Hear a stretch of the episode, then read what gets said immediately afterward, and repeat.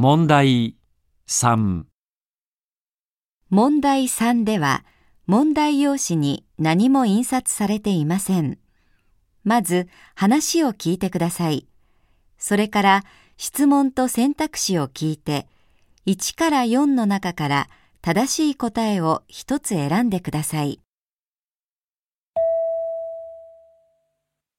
例男の人が話しています。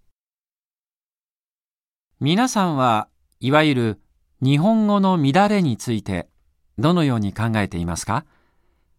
例えば、全然という言葉は本来は全然面白くないと全面的に否定するときに使う言葉でしたが、今は全然面白いと肯定的に使われる場合もあります。そのような変化を嘆く人もいますが、私は言葉は変化するものだと考えています。乱れではなく変化なのだと思います。そして多くの人が使いやすい、馴染みやすいと感じる言葉が残っていくのだと思います。